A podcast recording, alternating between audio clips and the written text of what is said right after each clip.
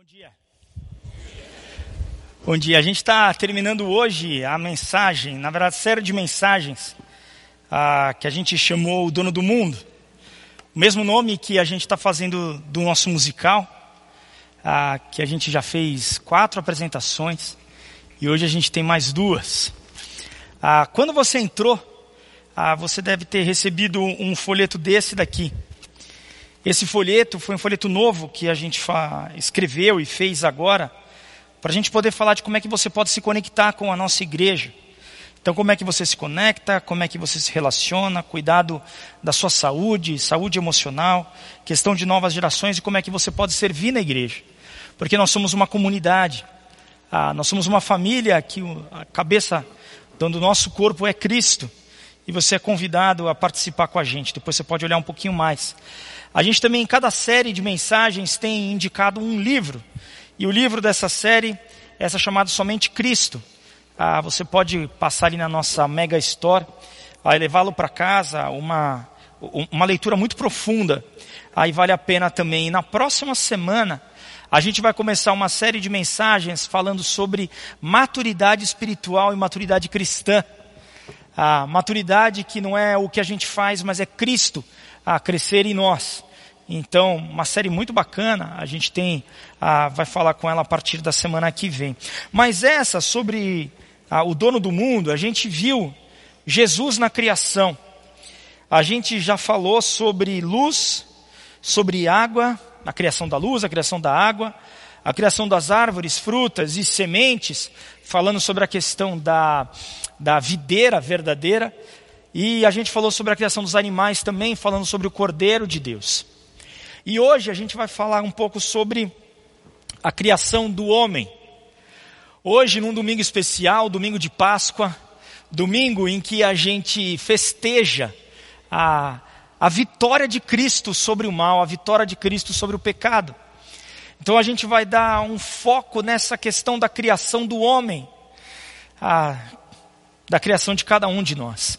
E para a gente começar a falar sobre isso, eu gostaria de ler a Gênesis 1, do versículo 26 até o versículo 31.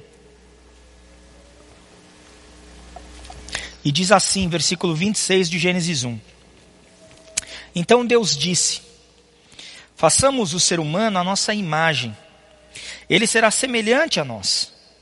Dominará sobre os peixes do mar, sobre as aves do céu sobre os animais domésticos, sobre todos os animais selvagens da terra e sobre os animais que rastejam pelo chão. Assim, Deus criou os seres humanos à sua própria imagem, a imagem de Deus os criou, homem e mulher os criou.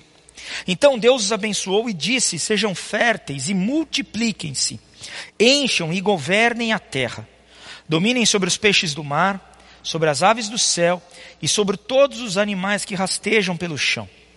Então Deus disse: Vejam, eu lhes dou todas as plantas com sementes em toda a terra e todas as árvores frutíferas para que para lhes servir de alimento. E dou todas as plantas verdes como alimento a todos os seres vivos, aos animais selvagens, às aves do céu e aos animais que rastejam pelo chão. E assim aconteceu. Então Deus olhou para tudo o que havia feito e viu que era muito bom. A noite passou e veio a manhã, encerrando o sexto dia. Então, essa narrativa é a narrativa do final da criação. Deus já havia feito toda a terra, ele já tinha dado forma a algo sem forma criado o mar, a, a terra, os animais, as plantações, ele tinha criado tudo mais.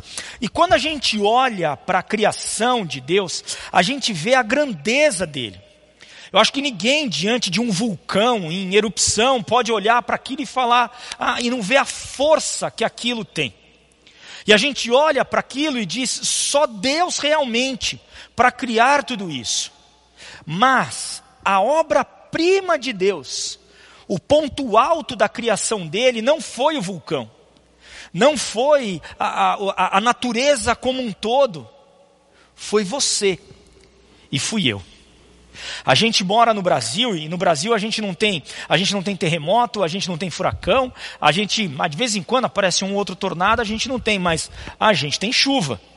E a gente tem chuva muito forte. E nesses últimos tempos, diante da chuva e olhando para a natureza, você fala realmente isso é questão de Deus. Mas a obra-prima da criação de Deus, você vê quando você acorda de manhã e olha no espelho do seu banheiro e olha para você mesmo. Porque a obra-prima de Deus foi você e fui eu. Por quê?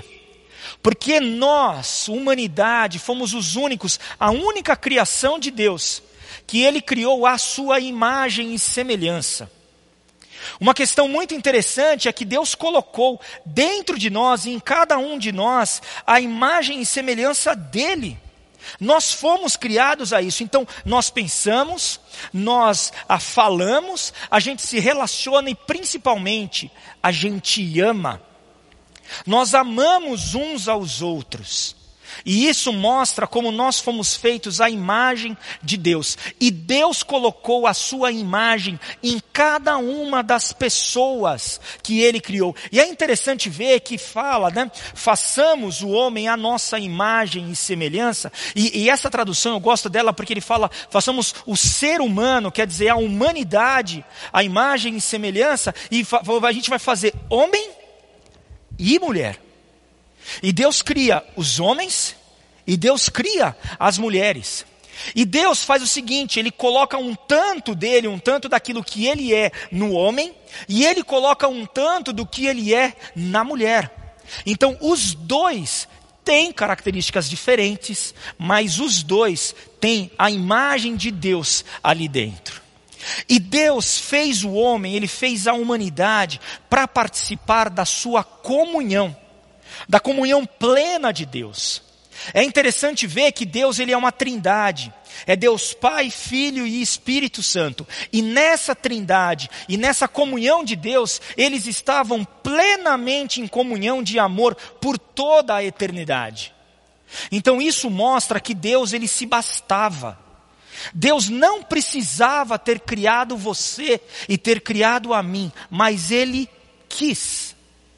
Foi da vontade dele, ele quis. Ele quis nos criar para que a gente pudesse fazer parte da criação, de, da, da comunhão dele. Ele te criou e ele me criou para que a gente possa fazer parte desta comunhão de amor eterna e plena que ele já tinha na Trindade. A gente precisa se lembrar que ele não precisava ter nos criado mas ele quis. Desta forma, o homem, ele foi, e Deus criou, nos criou dessa forma, para sermos o objeto de amor dele. Nós fomos criados para sermos amados por Deus. A mesma coisa acontece, por exemplo, comigo e com a Cristiane, a minha esposa.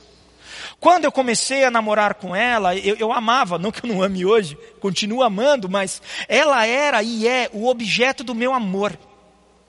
Eu a amo.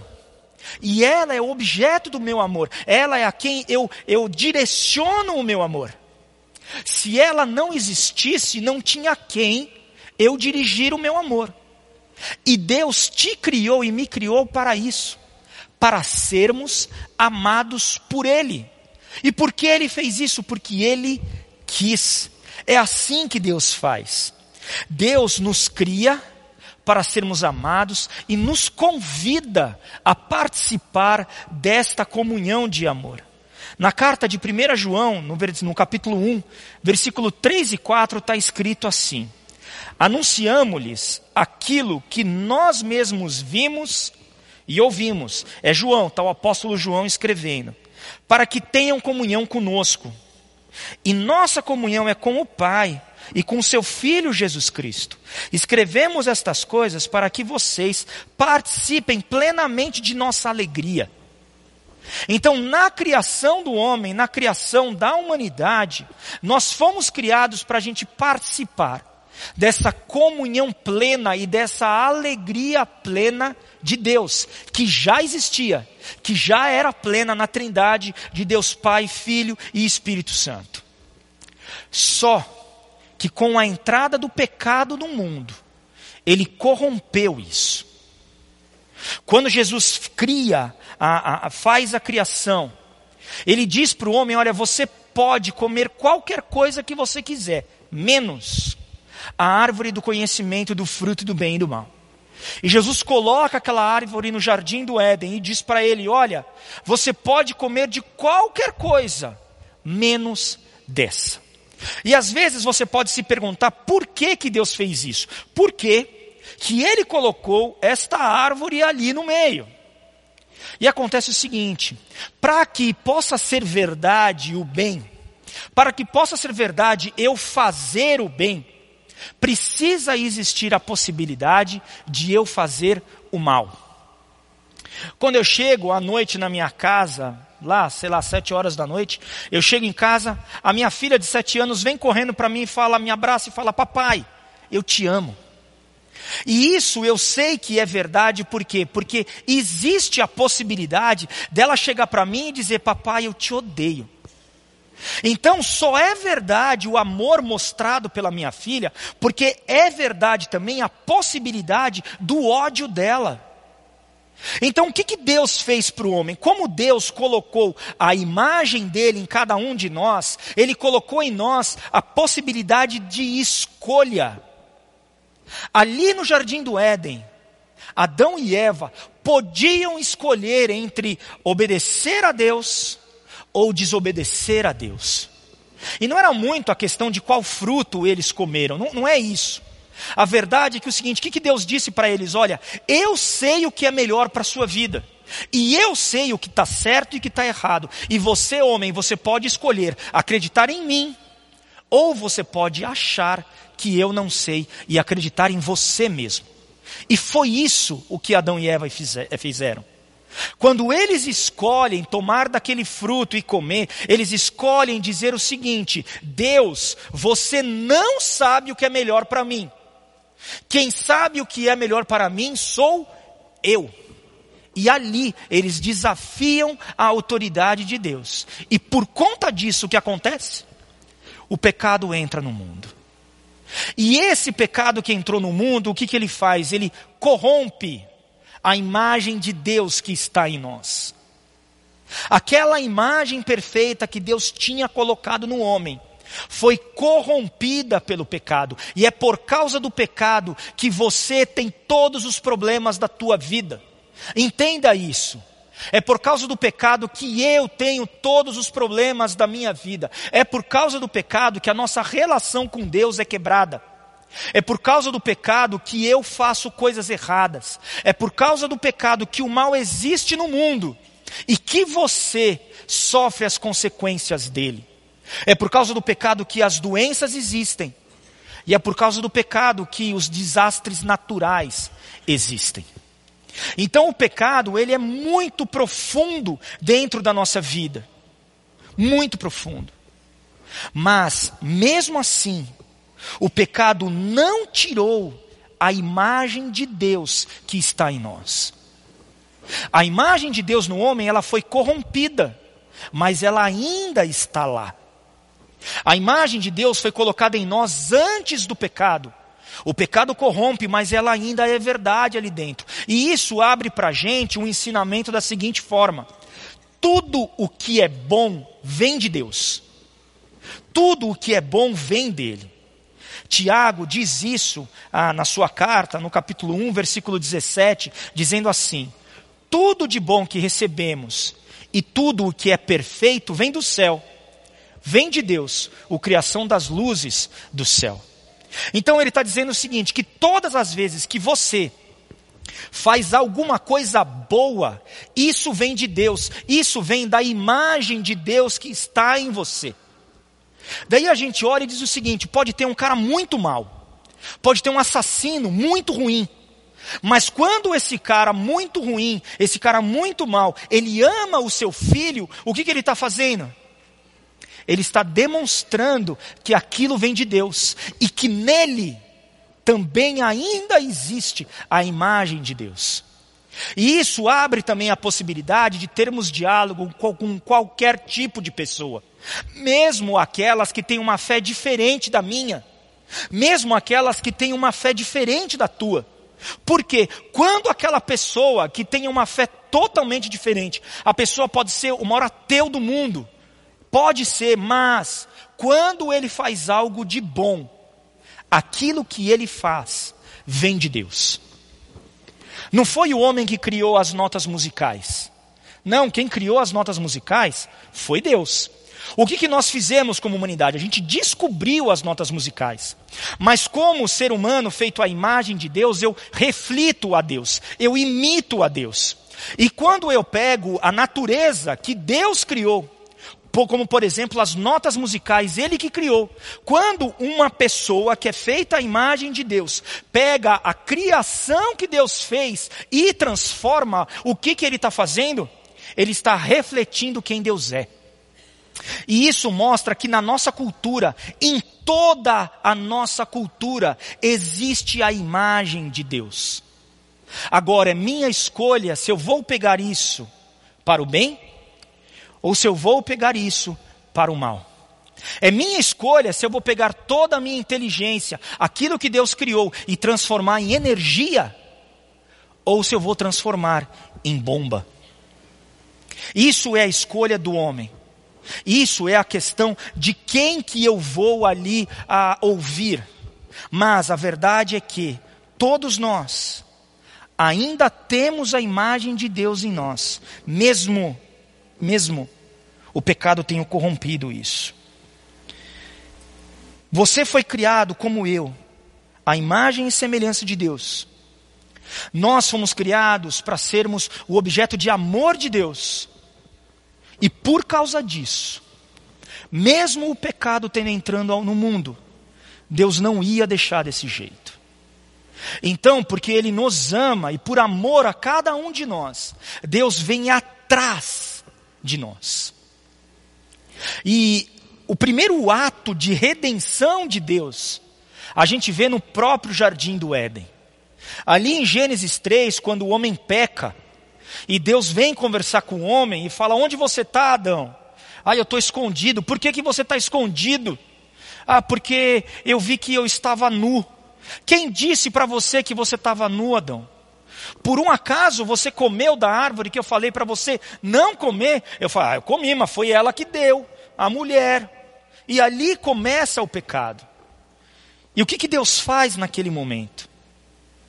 Deus mata ele, ele produz a primeira morte na nossa história, que é a morte de um cordeiro. Ele pega aquele cordeiro, ele mata o cordeiro e veste o homem com a pele do cordeiro. E quando Deus olha novamente para Adão e Eva, ele não vê mais Adão e Eva nus. Ele vê Adão e Eva vestidos na pele do cordeiro. E ali foi o primeiro ato de Deus que apontava para a cruz de Cristo. Que apontava para o que ele iria fazer lá na frente. E Deus começa o plano de redenção dele lá atrás, lá no jardim do Éden. E ele vem atrás da humanidade. E desta forma, Jesus Cristo vem atrás de nós.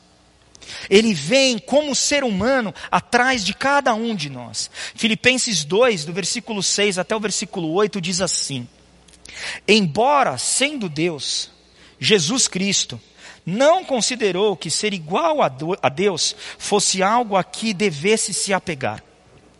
Em vez disso, esvaziou-se a si mesmo, assumiu a posição de escravo e nasceu como ser humano quando veio em forma humana, humilhou-se e foi obediente até a morte e morte de cruz. Antes de vir à terra como ser humano, Jesus Cristo só era Deus. E uma coisa que a gente precisa se lembrar, ele já participava plenamente da comunhão de Deus e com Deus. Ele não precisava ter comunhão com a gente, mas ele quis. E como ele nos ama, ele assumiu forma humana e veio à terra como ser humano. E por que e para que ele fez isso? Era necessário ser um ser humano. Imagina o seguinte: uma, uma das idades mais legais de uma criança é 5 anos de idade. Quem já teve filho sabe que ali a idade de 5 é muito legal. Agora, se você, como adulto, for querer conversar com uma criança de 5 anos da mesma forma que você conversa no seu trabalho, não tem diálogo. Ela vai olhar para você e falar assim: Ô tio, não estou entendendo nada. Não sei o que você está falando. Mas quando você, que é adulto, desce no mesmo nível de uma criança de 5 anos e conversa com ela de uma forma que ela consegue entender, você participa de uma das comunhões mais legais da nossa vida, que é a comunhão com uma criança de 5 anos. Isso foi um ato de graça que você fez perante aquela criança. Você saiu da tua posição de adulto, desceu até a posição daquela criança e conseguiu falar com ela. E quem foi beneficiado? Os dois. Tanto a criança conseguiu ter comunhão com você, que foi legal para ela, quanto você conseguiu ter comunhão com a criança, que foi legal para você. A mesma coisa acontece com Deus. Deus é Deus, Jesus Cristo é Deus, Ele foi o Criador de tudo. A gente viu nessa série da criação do mundo. Ele estava lá desde o princípio e foi através dele que Deus fez todas as coisas. Tudo foi feito por Ele, para Ele e por Ele. É assim que funciona. Mas o que, que Deus fez? O que, que Cristo fez? Ele saiu da posição de Deus dele, veio e assumiu a posição de ser humano. Para quê? Para que cada um de nós pudéssemos ter comunhão com Ele e que para Ele também pudesse ter comunhão conosco. Então, quem que é beneficiado nessa relação? Tanto um quanto o outro. Ali naquele momento, ele podia ter comunhão com aquela pessoa, aquela criatura, a criação dele que era o objeto de amor dele.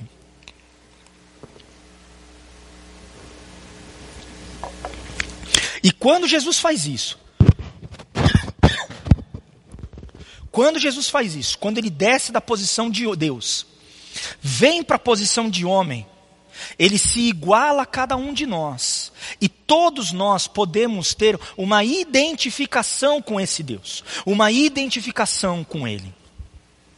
E por que que era necessário ter um homem perfeito? Por que, que era necessário que Jesus viesse à terra? Porque a consequência do pecado e o salário do pecado é a morte. Então todos nós tínhamos aqui atrás de nós um grande X, dizendo o seguinte: você está condenado. Por quê? Porque você erra. Se tiver algum homem que cumpra toda a lei, que cumpra tudo o que eu, Deus, tenho falado, esse vai se salvar. Mas todo aquele que não conseguir cumprir, está condenado. E daí ele colocou todos nós na mesma régua. Por quê? Porque simplesmente é impossível fazer isso. Mas Deus chegou para cada um de nós e disse o seguinte também: olha, você pode pagar pelo seu erro, ou alguém pode pagar por você. Por isso que existiam no Antigo Testamento ah, todos os sacrifícios de animais ali. Porque ou eu pagava pelo erro, ou um animal pagava pelo erro. Só que Deus disse o seguinte: aquele que vai pagar pelo erro precisa ser perfeito. Então Jesus Cristo veio como homem para que ele pudesse cumprir toda a lei de Deus. E Jesus não fez isso como Deus, ele fez isso como homem. E como homem ele venceu o mal, e como homem ele cumpriu a lei, e como homem ele venceu o diabo, e como homem ele venceu o pecado e a morte. E foi isso que ele fez, porque era necessário que existisse um homem que cumprisse toda a lei e por isso levasse com ele a condenação do nosso pecado.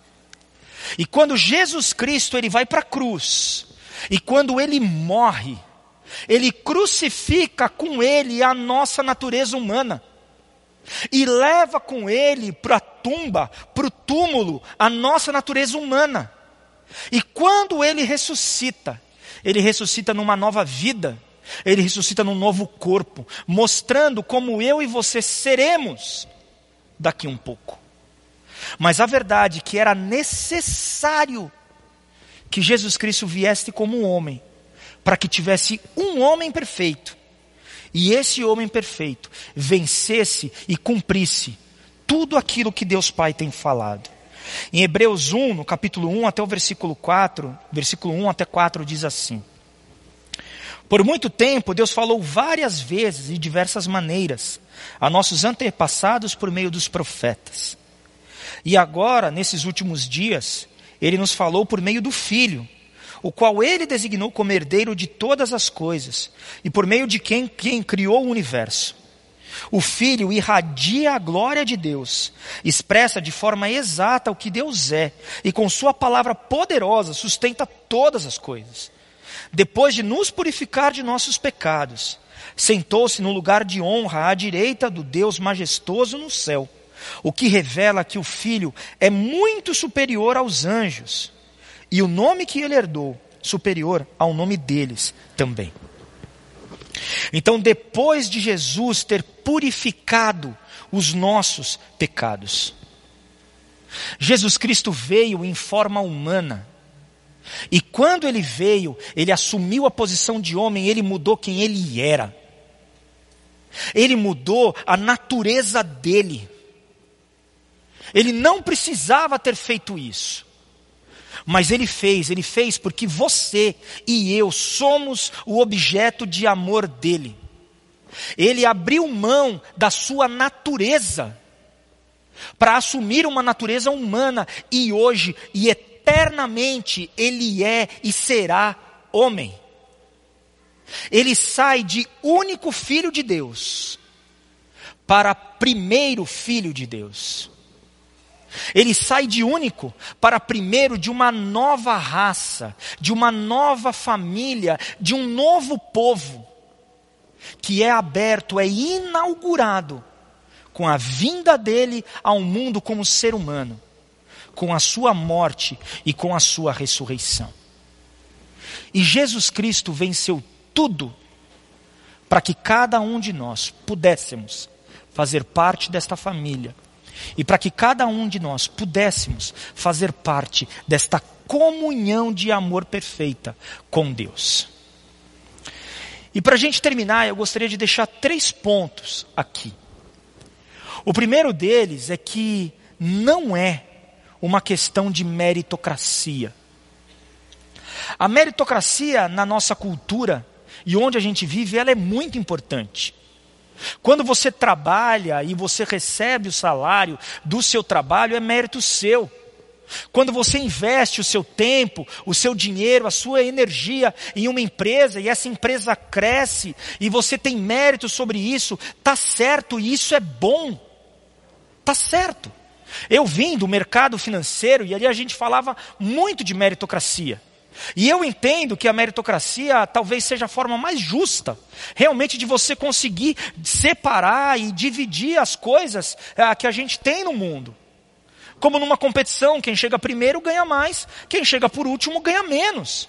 E o que? Aquilo é mérito da pessoa. A pessoa estudou, a pessoa se dedicou, a pessoa fez aquilo e isso é bom. Mas nessa questão da salvação, Nessa questão da comunhão com Deus, não é meritocracia. Entenda isso. Não é porque você veio à igreja. Não é porque você conhece muita Bíblia, não é porque você ora muito, não é porque você faz jejum, não é porque você fez tal curso ou você fez aquele curso, porque você serve na igreja, porque você faz coisas boas. Não, não é por isso é uma atuação de Deus por você. Isso é o que a gente chama de graça. É de graça, é um presente dado por Deus para você. Não é barato. Não foi barato para Jesus. Jesus Cristo, além de ter sofrido e ter morrido por nós, ele mudou a natureza dele. Ele quis mudar a natureza dele, sendo homem, por causa disso, para ir atrás de você, para ir atrás de mim. Mas é um presente dado por ele. É como se eu chegasse para você e dissesse o seguinte: olha, está aqui um presente para você, está aqui esse celular, pega. E você diz: não, eu não quero. Não, mas vem cá, eu estou dando para você. Pega. E você diz: eu não quero. Não tem como eu dar um presente para você, se você não quiser pegar esse presente. Jesus Cristo fez tudo, tudo por você. Ele te criou para fazer parte da comunhão perfeita e plena dele. Ele veio como ser humano para que o pecado que corrompeu a imagem de Deus que está em você fosse vencido e não tivesse mais poder sobre você. Ele fez tudo isso, mas uma coisa ele não faz por você: ele não toma a decisão por você. A decisão você precisa tomar por fé. É 100% pela graça de Deus, que foi a atuação dele por você, mas também é 100% pela tua fé, que é a tua resposta a essa graça de Deus. Jesus Cristo se fez homem, ele cumpriu tudo. Ele cumpriu todas as exigências da lei, para que você e eu pudéssemos participar dessa comunhão plena com Deus, que começa agora e vai durar toda a nossa eternidade. Mas isso é algo que você, individualmente, precisa querer. Eu convido você a baixar sua cabeça, a fechar os seus olhos. Eu quero dizer o seguinte: talvez você tenha vindo a esta igreja já há algum tempo. Talvez você tenha vindo a igrejas já há algum tempo e você acha que você precisa merecer isso, que você precisa conquistar, porque afinal de contas você tem que melhorar. Porque afinal de contas você erra e você quer ser perfeito. Então enquanto você não for, você não merece. E eu volto a te dizer: não é meritocracia, é graça. Talvez você tenha chegado hoje pela primeira ou segunda vez aqui. E você nunca tinha ouvido essa, esse essa história, essa forma, essa busca de um Deus por você agora. Se você está nessa situação também, eu convido você a orar junto comigo e a receber esse presente de Deus pela sua vida. Pai, como eu te agradeço, porque o Senhor nos criou para sermos amados. Nós somos, Pai, a obra prima da tua criação. E o Senhor colocou em cada um de nós a tua imagem. E somos feitos à tua semelhança. E mesmo por causa do pecado, que corrompeu isso, nós ainda temos a tua imagem dentro de nós. E o Senhor nos ama. E o Senhor enviou Cristo para morrer por cada um de nós e reviver e ressuscitar para que a gente possa fazer parte desta comunhão plena contigo. Muito obrigado por isso. E o que eu faço agora, Pai, é colocar a minha vida em tuas mãos.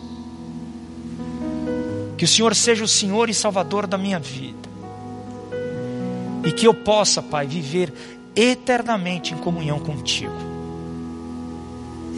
Era o nome de Cristo Jesus que nós oramos. Amém.